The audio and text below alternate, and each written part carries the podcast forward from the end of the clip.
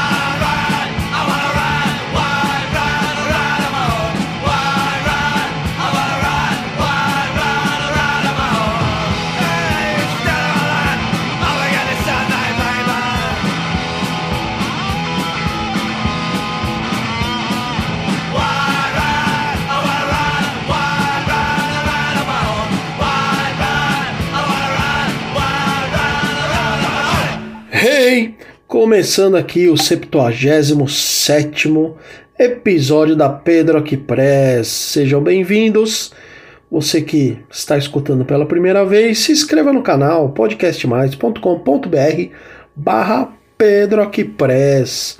Estamos em todas as plataformas digitais. Se você está escutando aí no Spotify, Deezer, Google Podcast ou em outros aplicativos, venha para o portal do Podcast Mais, que aqui vocês encontram todos os episódios do Pedro Aqui Press.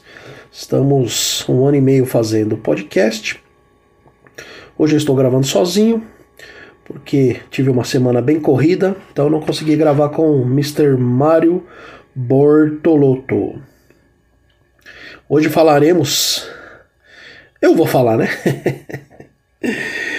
vamos falar, já que é o episódio 77, vamos falar sobre Punk 77.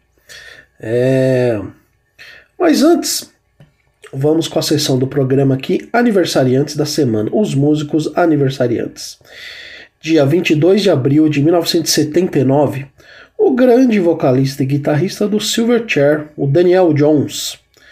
Eu gosto muito de Silverchair, não me julguem. Principalmente o primeiro disco, né, o Frank Stop, que tem um, um sapo na capa. Eu acho uma obra-prima do grunge, muita gente fala que é cópia tal. Os dois, três primeiros discos do Silverchair são, são excelentes.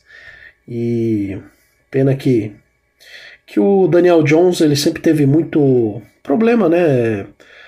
Pessoal, particular, assim, doença, anorexia, depressão, e aí ele, sei lá, largou o rock and roll, né? Hoje em dia ele faz música eletrônica, meio, meio estranho.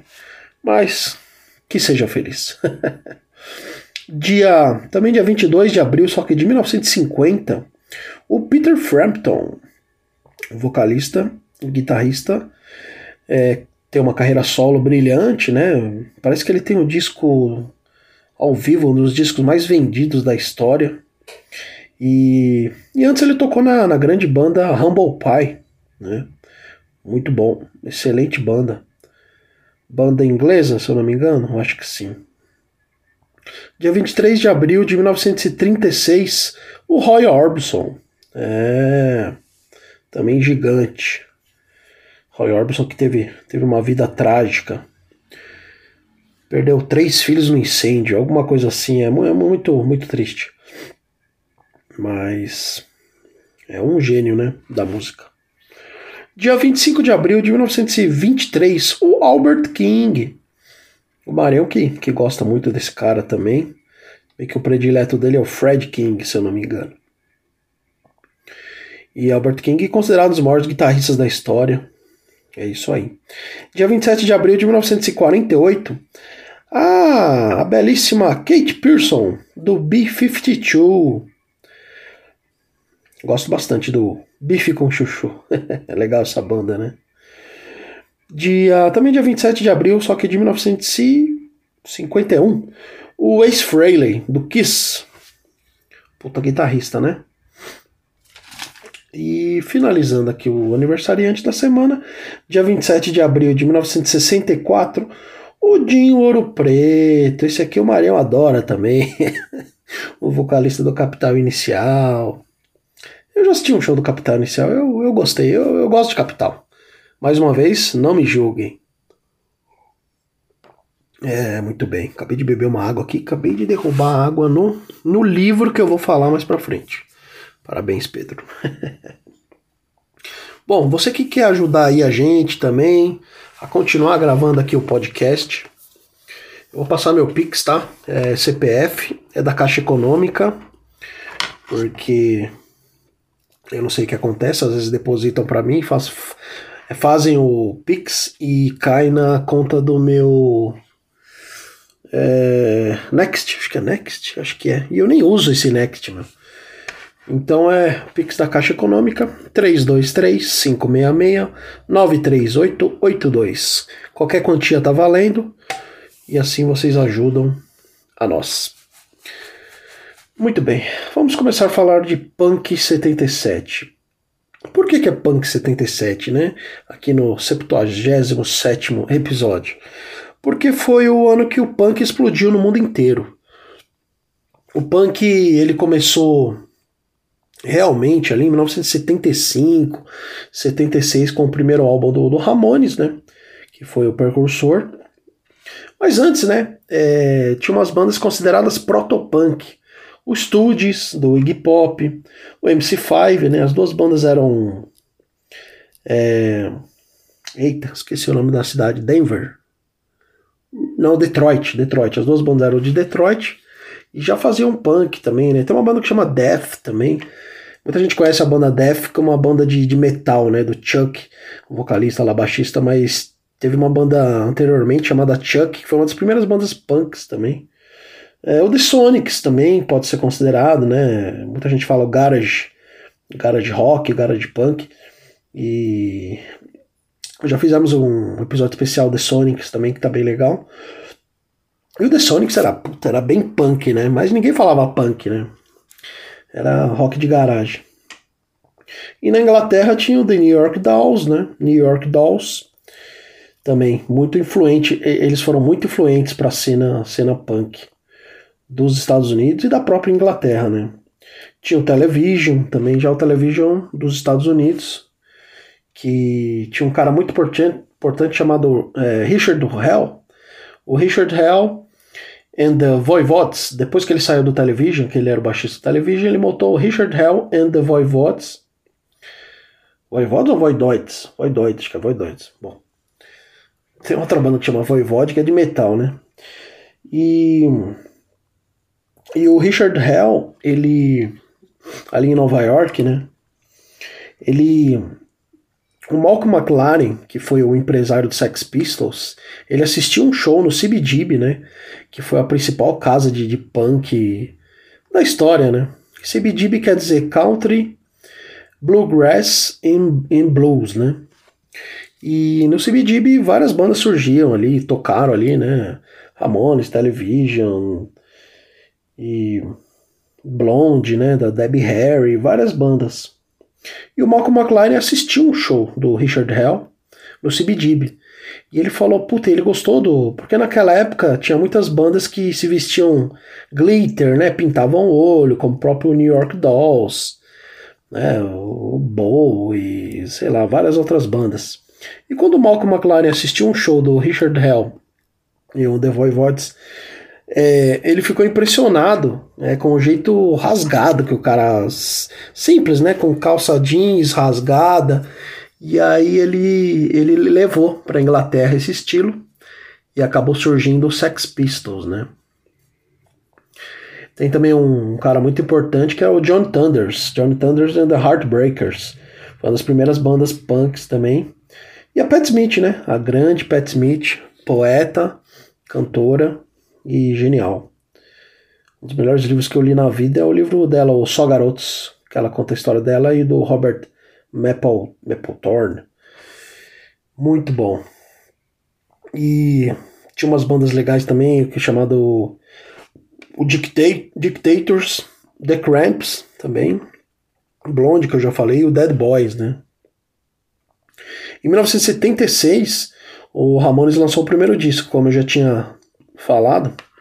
Até eu vou, vou ler uma passagem aqui do livro, que é o grande livro chamado Mate-me, por favor, Please Kill Me. Uma história sem censura, sem censura do punk, da LPM. Tem Pocket, né? Mas essa versão que eu tenho é uma, é um, uma versão maior. Do Legs McNeil e Gillian McCain.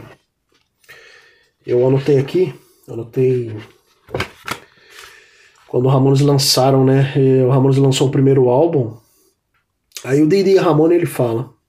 O nome do capítulo é Blitz, Blitzkrieg Pop, que é o nome da primeiro sucesso do Ramones, né? Didi Ramone. O primeiro álbum dos Ramones levou apenas dois dias para ficar pronto. A gente tinha feito umas outras gravações, umas demos tapes com o Greg Leon e a Mert Tal. Mas não deu certo porque na volta do estúdio para casa estávamos muito chapados. Estávamos dirigindo por uma zona cheia de mato, nos perdemos e vimos partes de corpos humanos ao longo da estrada. Tipo um braço aqui, uma cabeça lá, todo mundo viu. Ficamos felizes de voltar para Nova York depois disso. Então decidimos fazer o álbum num estúdio dentro do Radio City Music Hall. É... Deixa eu ver aqui. Tem um cara que chama Arturo Vega. Quando a gente estava gravando o primeiro álbum no estúdio dentro do Radio City Music Hall, eu sabia me achar por lá, porque costumava entregar filmes lá no tempo em que era mensageiro. Eu conhecia todas as passagens secretas e escadas, era maravilhoso caminhar sozinho nas passarelas em cima do palco. É... Joey Ramone. A gente fez o álbum em uma semana e gastou só 6.400 dólares. Todo mundo ficou surpreso. Naquele tempo as pessoas não davam muita bola para dinheiro. Havia um monte de dinheiro na parada. Dinheiro em circulação para coisas absurdas. O dinheiro ainda não, o dinheiro ainda não estava curto. Alguns álbuns estavam custando meio milhão de dólares para, para serem feitos. E levando dois ou três anos para serem gravados, para serem gravados como Fleetwood Mac e outros. Fazer um álbum em uma semana e produzi-lo por 6.400 dólares era inédito, ainda mais um álbum que de fato mudou o mundo. Ele inaugurou o punk rock e deu início àquela coisa toda e também nos lançou, né? O Joey Ramone falando dos Ramones. O Didi Ramone também tem uma passagem legal aqui que ele comenta. Na primeira vez que saí da cidade com os Ramones, fomos para algum lugar medonho na Nova Inglaterra. Era na praia, um grande salão muito do vagabundo e fedendo a cerveja chamado Frolix. Não consegui descolar droga naquela manhã e fui ficando mal. Era inverno, estava frio e depois do show a gente foi para um hotel pulguento. Era repugnante. Já estive nos lugares ruins, mas aquele hotel. Eu estava ficando doente, estava surtando pela falta de droga. Então peguei um cobertor e cobri a pia com ele e deixei a água correndo. Sentei embaixo do cobertor, embaixo da pia, e tentei fazer de conta que estava sentado embaixo de uma cachoeira para esquecer de onde eu realmente estava. A gente estava louco para dar o fora de lá, mas ainda tinha que ficar por mais três dias. No terceiro dia eu estava um caco, e aquela noite foi tipo a noite mais fria que já passei. No instante que paramos de tocar, apareceu um tira que mostrou uma arma enorme e disse: É melhor vocês tocarem mais. Na manhã seguinte, a gente ligou para Danny Fields. Danny Fields foi um grande produtor também, um cara influente, né, um, na cena punk. Tem até um documentário Netflix que chama Danny Fields, se eu não me engano. Na manhã seguinte, a gente ligou para Danny Fields e disse: Danny, a gente nunca mais vai fazer isso. Ele disse: Bem, vocês vão tocar em tal lugar hoje à noite e naquele outro amanhã. É, o Didi Ramone fala aqui também. Quando a gente foi para a Inglaterra, as coisas aconteceram muito rápido, foi inacreditável. A gravadora nos liberou o serviço de quarto e pedi tantas garrafas de Scott que minha conta chegou a 700 dólares em dois dias. Imagina 700 dólares né, naquela época, né? Quando eles viram isso, disseram: A gente pensou que vocês iam pedir uns sanduíches de queijo e Coca-Cola. Não imaginei que pudesse me sair melhor. Me senti um grande rockstar. Achei que fosse isso que esperavam que eu fizesse. É grande de, Ramone, né? E então aqui conta bem, né? Porque quando os Ramones chegaram na Inglaterra, várias bandas assistiram eles e resolveram montar é, bandas, né? As bandas próprias. Vou contar aqui para vocês aqui no. Estou lendo o livro Mate-me por favor, uma história sem censura do punk. É, Mickey Lee, acho que era empresário também do Ramones, se eu não me engano. Acho que todo mundo ficou um pouco nervoso por estar em Londres, fora da sua terra pela primeira vez. Todos nós, os Ramones e os Rhodes, estávamos andando por um beco para chegar na porta dos fundos da Roadhouse. E parado no beco, como um pelotão, estava o Clash, a banda The Clash, né? Todos eles estavam com jaqueta de couro pretas e tentando ser bem durões, e a gente ficou um pouco amedrontado. O Tommy Ramone estava tomando Valium e as mãos dele estavam tremendo porque ele estava nervoso pra caralho. Então, enquanto a gente caminhava para a porta, eles disseram: Somos o Clash, cara. Vamos ser maiores do que todo mundo. É, acho que eles conseguiram. Não foi do tipo, ei, gostamos do disco de vocês. Era uma encenação, estavam agindo como punks, porque é assim que pensaram que as bandas de Nova York agissem, duronas. É, Arturo Vega comenta aqui também. Todas as bandas de Londres estavam circulando pelo beco, tentando entrar na Roadhouse para ver os Ramones. Johnny Rotten, o vocalista do Sex Pistols, né, me perguntou se poderia entrar pela porta dos fundos e encontrar com a banda. Ele, ele me perguntou se, e se eles não gostarem de mim vão me dar uma surra. Ele pensou que os Ramones fossem uma gangue de verdade. é, deixa eu ver aqui. Didi Ramone. Os Ramones sempre colocavam uma gotinha de mijo em qualquer coisa que davam para os seus convidados, como uma brincadeirinha. Quando Johnny Rotten veio ver os Ramones na Roadhouse, perguntou para Monte se podia ir ao camarim dar um alô. Johnny Ramone disse que tudo bem, foi muito cordial com Johnny Rotten quando se encontraram. Apertou a mão dele, deu uns tapinhos nas costas e perguntou se ele queria uma cervejinha. Johnny Rotten bebeu, pegou e bebeu num trago. Nós todos ficamos prendendo a respiração com a maior cara de pau, então ele foi embora. O Danny Fields aqui também também comenta, né? Mick Jones e Paul Simon do Clash, Simon não, é, do Clash estavam lá. Paul estava sentado por ali com umas meias brancas e elas estavam realmente imundas. E pensei, rapaz, isto é cool. Fiquei muito afim de Paul, bonitinho, porque adorei as meias dele.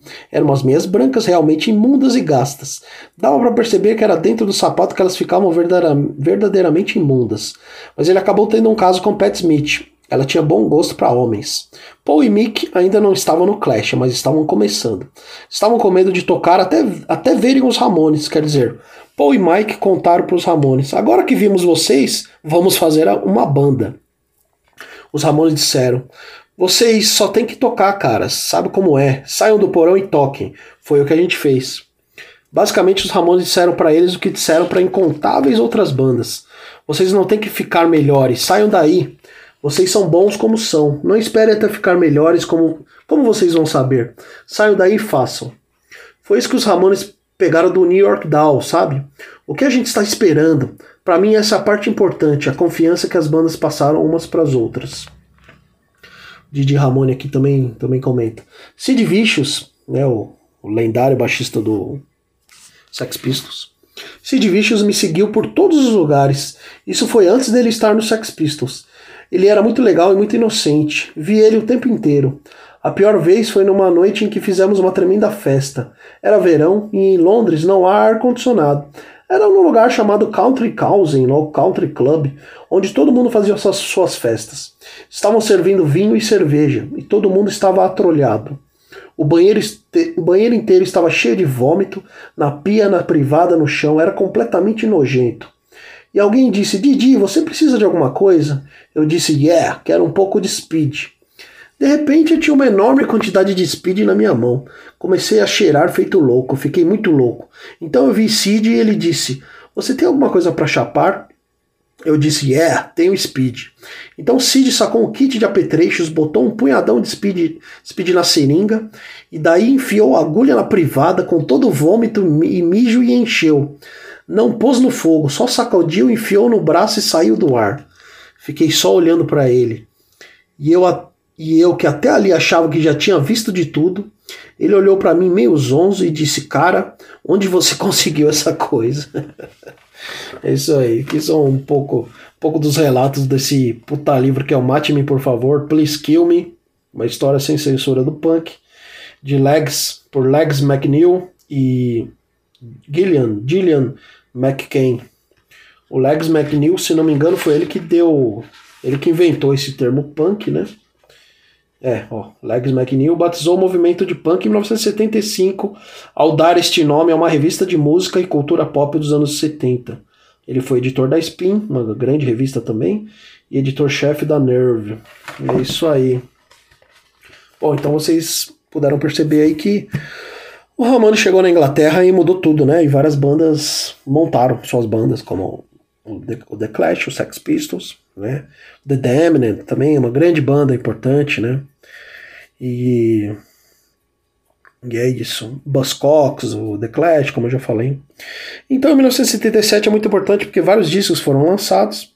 O primeiro disco do Clash, que é o homônimo, né? O mesmo nome, Clash, The Clash. O The Damned, que o disco chama The Damned, Damned, Damned, uma puta banda também.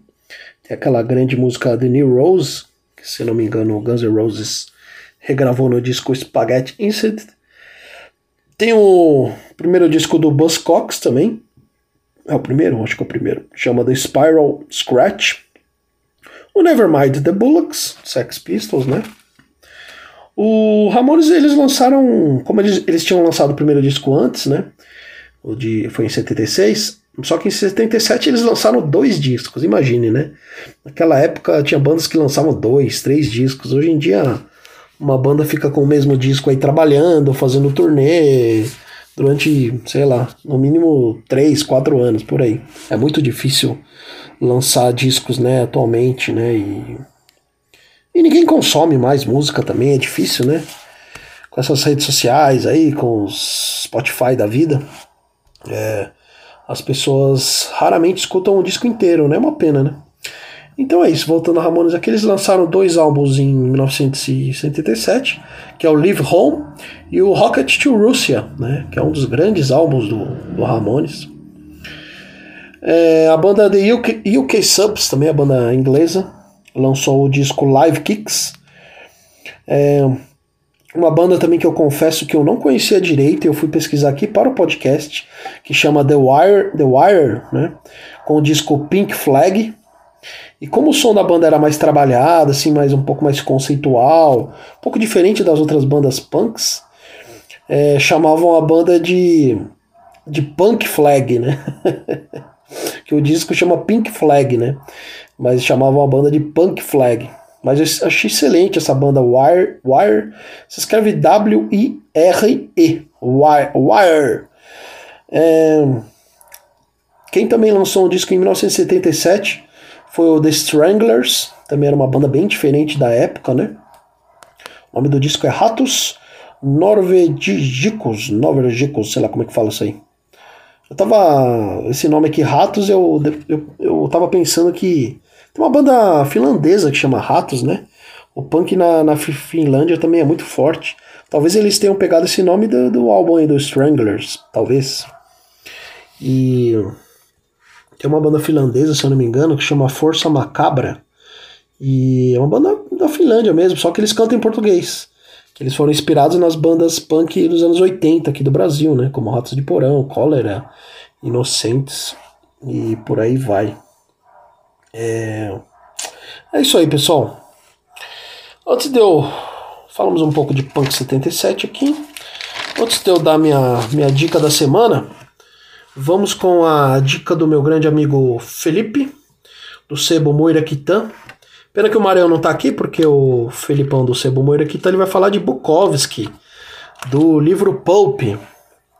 É, eu não sei se está comemorando aí algum. Não sei se é 30 anos, 40 anos de lançamento, 50 anos, não sei.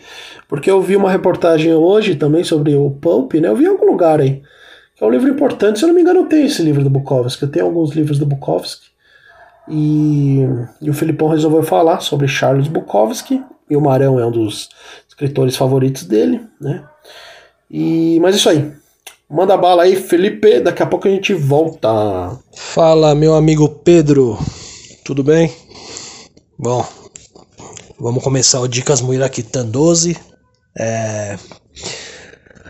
Pra quem não conhece o Sebo aí, a gente tá no Instagram, arroba Sebomuiraquitan. E por lá você acha os canais de vendas. Bom, hoje a gente vai falar de um autor que a gente que é inédito aqui ainda, a gente nunca falou. E é um dos escritores aí que tem sido mais lidos, acho que nos últimos 10 anos no Brasil. Por aí, será? Bom, vamos falar do livro Pulp. Pulp, em português Pulp, mas fala Pulp. Do escritor Charles Bukowski, ou Charles Bukowski, é um livro publicado em 94, um pouquinho depois da morte do autor, né? Foi uma publicação póstuma.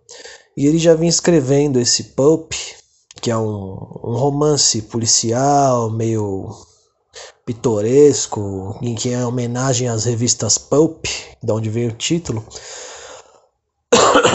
Me desculpa aí. Perdão. Ele já vinha escrevendo desde 90 um esse livro, né?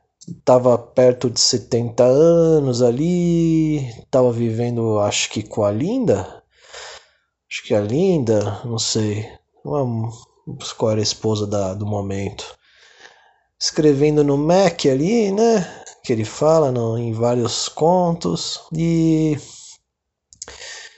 durante o livro é, ele enfrentou vários problemas de saúde, né? Para terminar e acabou que não conseguiu ver o livro sendo publicado em vida aí. Então, como eu estava dizendo, Pulp é uma homenagem às Pulp Magazines. Pulp Magazines, que são aquelas revistinhas de banca bem baratinha de ficção científica, tem várias temáticas. E esse nome é porque elas eram feitas com polpa de madeira de baixa qualidade, que é um tipo de papel bem, bem, bem barato. Ele é pior que o papel de jornal, assim, é bem, bem rústico, assim. E aí tem as temáticas, né? No próprio livro, no Pulp, ele homenageia os temas dessa, dessas, dessas revistinhas é, no próprio enredo, né? O que, que acontece? No, no, nessas revistinhas falavam muito de mistério, de gangster, de horror, ficção científica, até de esportes falavam. E se você pega o livro, o Pulp, tem o protagonista, que é o detetive, né? O Nick Bellani, representando aí o mistério, as histórias de detetivescas, né? Tem os gangsters, que na, na história são os mafiosos italianos. A Morte, que é uma personagem muito foda do filme, ela pede pro, pro Nick Bellani encontrar o escritor francês Celine. É uma das, das missões dele aí. E ela representando aí o horror, né? Homenagem ao terror. Aí tem o, os alienígenas que aparecem no filme, né? Que representando a ficção científica. E as corridas de cavalo nos esportes, né? Esporte por Bukowski é a corrida de cavalo. É isso aí. Bom, então você vê que não foi nada de graça, né, no, no livro. Todos, todos ali os, as temáticas estão bem é, enquadradas ali na, na temática que ele escolheu para homenagear essas revistas aí. E na trama, assim, é um, o protagonista é o tal do Nick Bellani, né? Que ele investiga casos esquisitos. E um deles, que é o mais interessante do livro e também dá o tom do final, é que ele tá sempre procurando um pardal vermelho, né? E no meio dessas outras histórias aí, que ele vai. Ele, ele investiga casos de adultério, né? Procura o Celine. Enquanto isso, ele vai bebendo, fumando, sentado lá no, no, no banquinho dele lá do escritório, brigando com, com o credor dele do aluguel é, conversando com a morte, né? Vivendo uma porrada de situações bizarras, assim, né? E aí tem umas outras coisas também interessantes, né? Mesmo que não seja o Chinaski, né? O Henry Chinaski, o protagonista desse, desse romance, que seria o, que é o alter ego do Bukowski na maioria dos outros romances, é, ainda tem alguns traços do, né, do, do, do, do Chinaski, do, dessa, da, desse alter ego do Bukowski, nesse Nick Belani, que é as jornadas de bar em bar, né, relacionamento ruim com as mulheres, é, a, o fato dele estar tá sempre. ele meio que fica parado ali no escritório bebendo e fumando, e os casos, alguns casos vão meio que se se resolvendo é, do nada e ele só chega no final ali para dar o ar da graça ali, mas é é um livro muito bom, cara, na verdade. É, bom, essa foi a dica aí, Muirakitan, número 12, o livro Pulp do Charles Bukowski. E para terminar, tem uma figura do livro que é muito interessante, que é o pássaro vermelho que eu citei no começo. É uma metáfora, né? Em alusão à editora que publicava os, os livros dele. O editor que chamou ele para publicar os livros, que é a editora Black Sparrow, né? Pardal, nesse caso Pardal Negro. E aí no, é, mostra muito essa fixação do Bukowski com a morte também, né? no, no livro. Tanto que no final, dando. Lógico, eu conto as histórias aqui dos contos, né? Dos, dos, não vai ser diferente hoje. No final, ele vê esse pardal vermelho como uma mensagem assim de, de mudança na vida dele. E realmente, é, ele faleceu, né? Antes do, do término do livro. É uma coisa que ficou bastante marcada, assim. Muito, nasceu muita muita gente falando sobre isso, né? Sobre um livro que ele parece que previa a própria morte. Uma fixação mesmo com a morte. Tanto é que o, o momento Pedro Pellegrino agora para terminar. Bukowski narrando. Matei quatro moscas enquanto esperava. Porra, a morte estava em toda parte. Homem, pássaro, animal, réptil, roedor, inseto, peixe. Não tinha a mínima chance. Tudo carta marcada. Eu não sabia o que fazer, fiquei deprimido. Sabe, eu vejo um garoto de entregas no supermercado empacotando minhas compras, depois eu vejo enfiando a si mesmo na própria cova, junto com papel higiênico, a cerveja e o peito de frango. É isso aí, Pedro. Dicas Muirakitan 12 fica por aqui. Até semana que vem com Dicas Muirakitan 13. Se correr tudo bem. Um grande abraço. Até mais. Valeu, Felipão, pela sua dica do grande Charles Bukowski. Esse, esse era gênio. Bom, a minha dica da semana é o filme A Pior Pessoa do Mundo. Eu falei de, de punk finlandês. Se eu não me engano, esse filme é norueguês. Pior Pessoa do Mundo. Concorreu até Oscar de melhor filme estrangeiro esse ano. E a atuação da atriz é muito boa, né? Ela, ela ganhou Cannes, acho que ela ganhou Cannes de melhor atriz. E é um filme muito bacana da menina descobrindo assim vários relacionamentos, tendo vários relacionamentos, tentando descobrir o que ela quer fazer da vida. Ela tem várias, ela começa a fazer, sei lá, medicina, jornalismo. Aí ela vai ser fotógrafa. E ela vai conhecendo alguns caras, né, tendo alguns relacionamentos. Achei bem bacana o filme, bem bem legal assim, moderno, né? Filme norueguês. E Gostei, gostei do filme. Chama A Pior Pessoa do Mundo. Procurem por aí, eu baixei esse filme. E é isso, pessoal. Ficamos por aqui. Vamos ver se semana que vem eu consigo gravar com o Marião. Eu volto a falar. Se inscreva no canal podcastmais.com.br Pedro Press. E se vocês quer, quiserem nos ajudar, qualquer quantia tá valendo. O meu Pix é CPF da Caixa Econômica 323 323-566-93882. Beleza? Valeu, pessoal. Punk Rock. Já dizia o Devotos. Devotos de nossa. Não, como é que é? Devotos do ódio. Uma banda lá de Recife. Punk rock hardcore lá no alto José Pinho é do caralho. Valeu, pessoal. Até mais. Distribuição podcastmais.com.br